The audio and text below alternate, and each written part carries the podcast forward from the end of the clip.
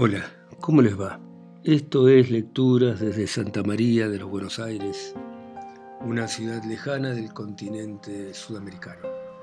Y seguimos leyendo la novela General Acervida, que cuenta la historia de Juan y Julia en los años de la dictadura militar en la Argentina. Ese día, camina por Independencia 940 de Aedo, Ramos Mejía y San Justo, sin saber que en su organismo desgastado ocurre una multiplicación incontrolable de bacterias. En La Plata fueron muertos a balazos cinco hombres jóvenes. Sin embargo, Juan se siente tan bien que le pregunta a la gente, ¿conoce alguna farmacia Landi? Acá, que yo sepa, entablada, no, no. Y en Villa Madero, allí difícil, ¿cómo, cómo se llama? Grupo Subversivo Copuna, Comisaría en Ferreira, Córdoba. En Tapiales, no, tal vez en Aldo Bonzi, ahí tengo una cuñada. La tarde despejada acompaña a Juan a caminar por Aldo Bonzi, provincia de Buenos Aires, para descubrir que ni la farmacia, ni la cuñada del paisano, ni nada se parecen al Andy, pero no importa, porque el día jueves y viernes sigue sin saber de la enfermedad que se prepara en los confines de su cuerpo. Un cuerpo solo movido por la ceguera de tener que encontrar a esa mujer que se empeña en permanecer distante. Si ella supiera el futuro que le tengo destinado, dejaría de esconderse y se enfrentaría con mi ternura a esta mujer que me obliga a una sola pregunta diaria. ¿Tanto la quiero? Sí, la amo, y es fácil querer en medio de la comodidad, pero yo la amo en medio de este desastre de su ausencia, en esta lucha entre tormentas, una tormenta de soledad que me lleva de un lado a otro y me trae su imagen fugitiva.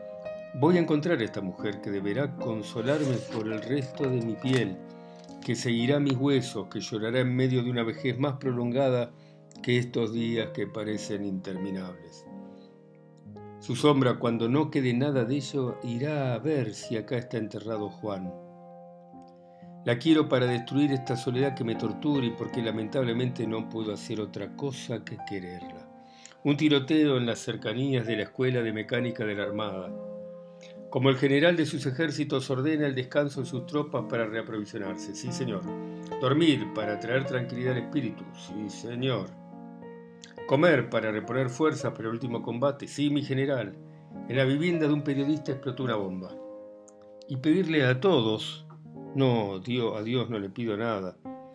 Como dijo soldado que, a todos no, a Dios, a Dios no le pido nada, mi general porque este amor es de aquí, de ahora y del reino de la tierra, y su reino no es de este mundo y menos del mío.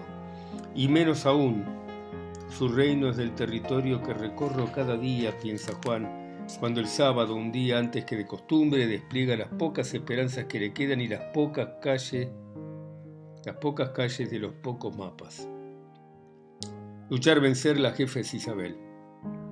Mira la Filcar y la vuelve a mirar Coloca con cuidado la hoja escrita por Julia sobre el escritorio y repasa la línea una vez más. Lavallol, Bursaco, Mármol. ¿Habrá guerra sin cuartel si la tocan a Isabel? ¿Quién es ella? Le pregunta Tessie el domingo cuando le deja las aspirinas. Tomalas. Ya sé que te sentís bien, pero hacelo por mí. Tomalas. Will de Villadomínico Sarandí. ¿Ella? contesta Juan distraído. Tessie lo mira en su sonrisa y en el fondo de la trampa de este tercer domingo. Bellavista, Muñiz Padua, nadie, Tessie, nadie, dice en voz alta. Quiere llevar la atención lejos de ella que está dispuesta a saber quién es esa mujer que no se da cuenta de lo que este hombre está haciendo. Caraza, Fiorito, Budge. Permanece a su lado desconociendo que está por comenzar la última batalla, no la de este amor, sino la de su Juan por vivir la de Juan de los Enfermos, la más temible de todas. Isabel queremos la cabeza de Casildo y de Miguel. Se llama Julia, piensa Tessie el día lunes, mientras él sale hacia Pasco Chingolo Fernández.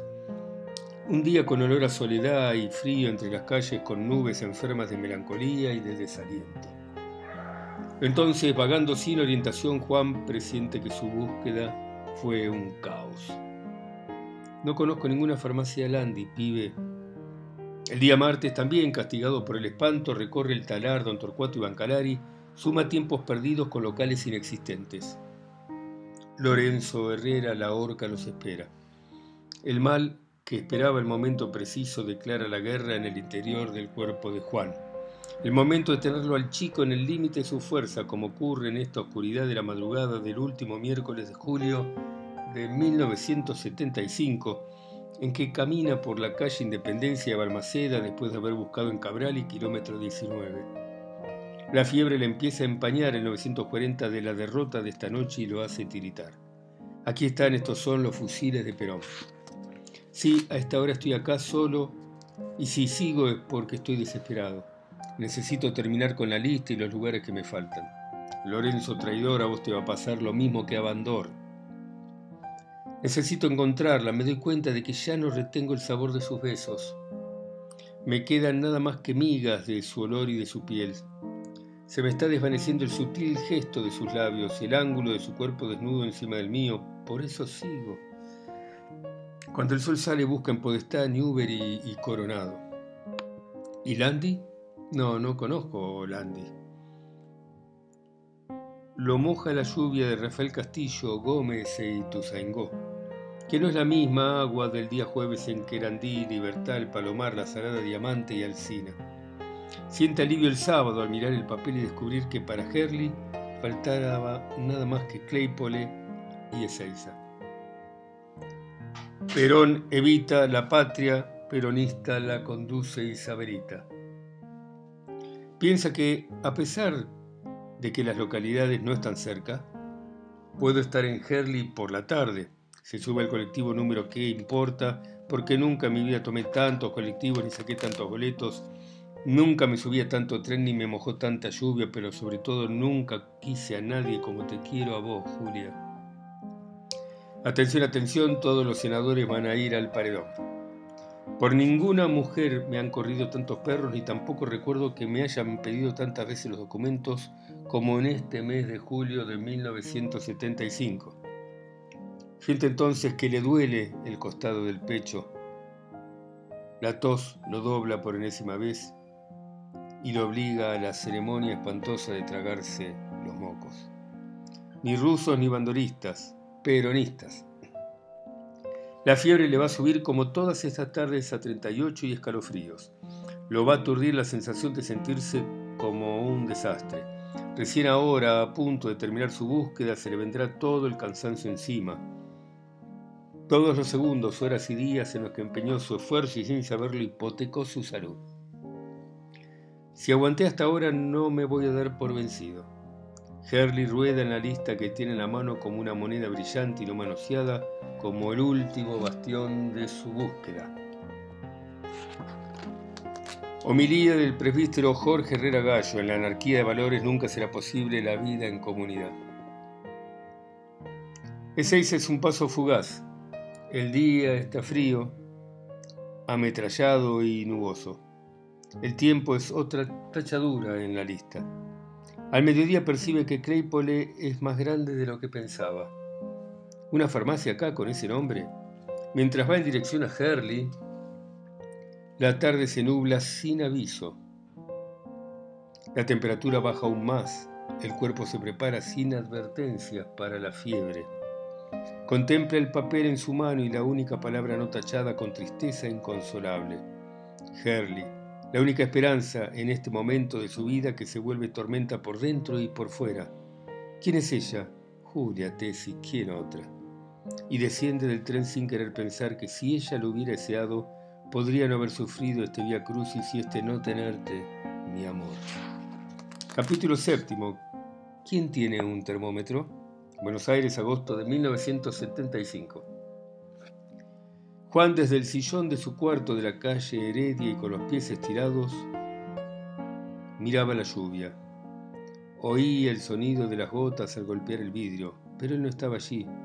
Allí estaba su cuerpo enfermo. Él seguía en aquel día en Herley. Es temprano, el cielo está negro, llueve, el viento le golpea en la cara, el pelo le chorrea, las veredas desfiguradas por el temporal están cubiertas de agua. No se ve gente ni en las ventanas, de tanta agua no se ve dónde empieza el cielo, dónde se establece el límite, dónde se debe uno detener. Caminó un rato por Herley, luego le preguntó a un viejo por la calle Independencia. Ahícito nomás, le contestó. Las indicaciones lo condujeron a una calle de tierra. El cielo a cada instante se ponía más hostil. Tirito tosió y se maldijo por no haber traído una campera más abrigada. Claypole y Ezeiza habían pasado bajo un cielo benigno, fresco, celeste, con pocas nubes. Al pisar la calle de tierra que el viejo le había indicado, trató de ubicar la altura. Sin andar levantó polvo, sacó el papel manoseó el bolsillo harto de tachaduras y cruzó la palabra Herley. No había más lugares donde buscar. Estaba parado sobre la última calle Independencia. Tuve entonces la certeza de que no encontraría a Julia, que todo había sido inútil. Caminó sobre el polvo que se ensañó con él y sus pantalones, anduvo sin esperanzas. El cielo encapotado lo cubría y el polvo lo hizo estornudar. Juan hilvanaba imágenes frente a la pequeña ventana de frontón agudo. Miraba más allá de la lluvia y la tormenta, más allá de todo. Restricciones derivadas del estado de sitio.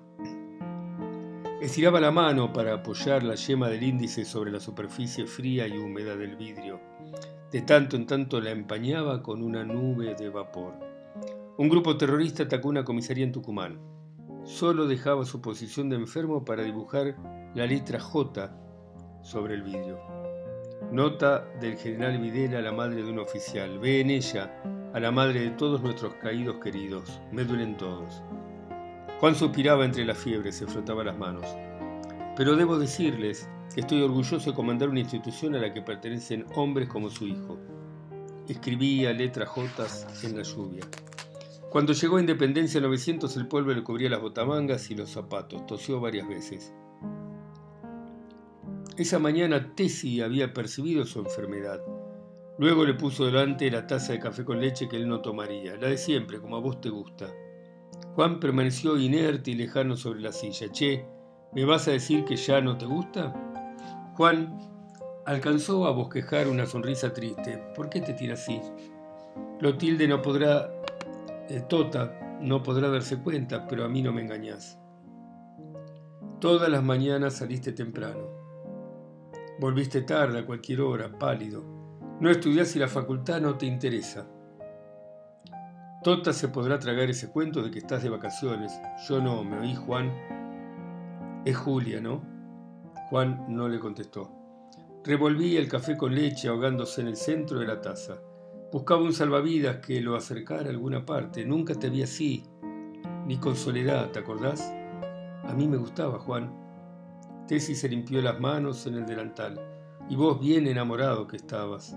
Parecía una chica de su casa. Tesi se dio vuelta para decirle la espalda a Juan y ver. Tesi se dio vuelta para darle la espalda a Juan y ver si de esta manera lograba que dijera algo. Siempre me contaste todo, Juan. Nunca tuvimos secretos. Volvió a mirarlo. Acercó el dorso desde la mano a la taza. Se enfría Juan, pero él continuó lejano como un navegante. Tesi se sentó a su lado. ¿Te acordás de Romy, aquella con la que debutaste? Sonrió con picardía. ¿Y la primera que llevaste a tu casa? ¿Te acordás cómo se puso tu madre aquel día, durita, como si alguien le hubiera metido un supositorio? Juan revolvió la leche fría. Aquella chica me gustaba, fue la primera mujer que besé, tenía 14. La voz de Tessie siguió escuchándose. Yo había ido a buscar no me acuerdo qué cosa que Tota me había encargado y cuando entré y la vi a tu madre como una estatua y, ustedes dos en el sofá con cara de qué macana que hicimos, era linda ella. Tessie se apoyó en la pileta mientras se secaba con el repasador. Me di cuenta enseguida por la forma en que me miraste que quería que te ayudara. Juan dejó de revolver el café y sonrió. Parecía regresar desde la niebla. ¿Te acordás que me acerqué y le dije a tu mamá, buenas tardes señora, ¿cómo le va Tessie? Porque para ella siempre fui la mucama de tu tía, no otra cosa, y en aquel momento te sorprendiste cuando te dije que la tía Tota te estaba esperando para tomar el té. Te diste cuenta de que no habría mejor ocasión para escapar. Era linda esa chica. Juan se apoyó en el respaldo de la silla y la miró a Tessie con ojos tristes. Asesinaron en Córdoba a un jefe policial. Ella lo observó conmovida. Nunca te vi así, Juan. Es Julia, ¿no? 1955, Revolución Libertadora, 1975, otra adhesión. Decime, Juan. fue clausurada una facultad de Mendoza. Nada, Tesi, nada. No seas tonto. ¿Qué me podés ocultar? Juan se secó una lágrima con la manga de la camisa. Se me hace tarde, Tesi, en otro momento. Apresaron a cinco integrantes de una organización subversiva. Él se fue sin decir hasta luego. En Independencia 940, Herley yacía lo que quedaba de una vieja casa de altos. No una farmacia, un auto que pasó agitó la tierra. Juan tosió mientras se tapaba el cuello y en la cabeza se le mezclaban todas las localidades. Bernal, San Martín, Lanús, Carupá, San Vicente, Lomas. Parado en medio de la calle lo asaltaron todos los 940, el de San Fernando, Morón, el 940 de Huila, Avellaneda. Lo hostigaron todas las calles Independencia que había caminado. Todos esos días en los que buscó a la mujer de su vida. Cada noche al volver hacia Heredia se había echado en cara su propia estupidez. ¿Cómo no le pregunté dónde vivía? La garuba lo sorprendió en medio de la calle con el viento levantando polvo y sus dedos arrugando un papel con una lista inútil. Independencia 940 Herley, provincia de Buenos Aires. En el centro de una calle de polvo, donde la llovizna se transformó en temporal. Juan continuaba con su abandono sobre el sillón de su cuarto en la calle Heredia. Murió otra de las víctimas de un hecho terrorista. La tormenta plañía sobre el vidrio, Rememoró el día anterior y el anterior a ese, el comienzo de su enfermedad. Reconoció haber ignorado cuanto presagio hubiera podido salvarlo de la catástrofe. Los signos que los nubarrones escribían en el cielo, la borra de la tierra en el fondo de los charcos.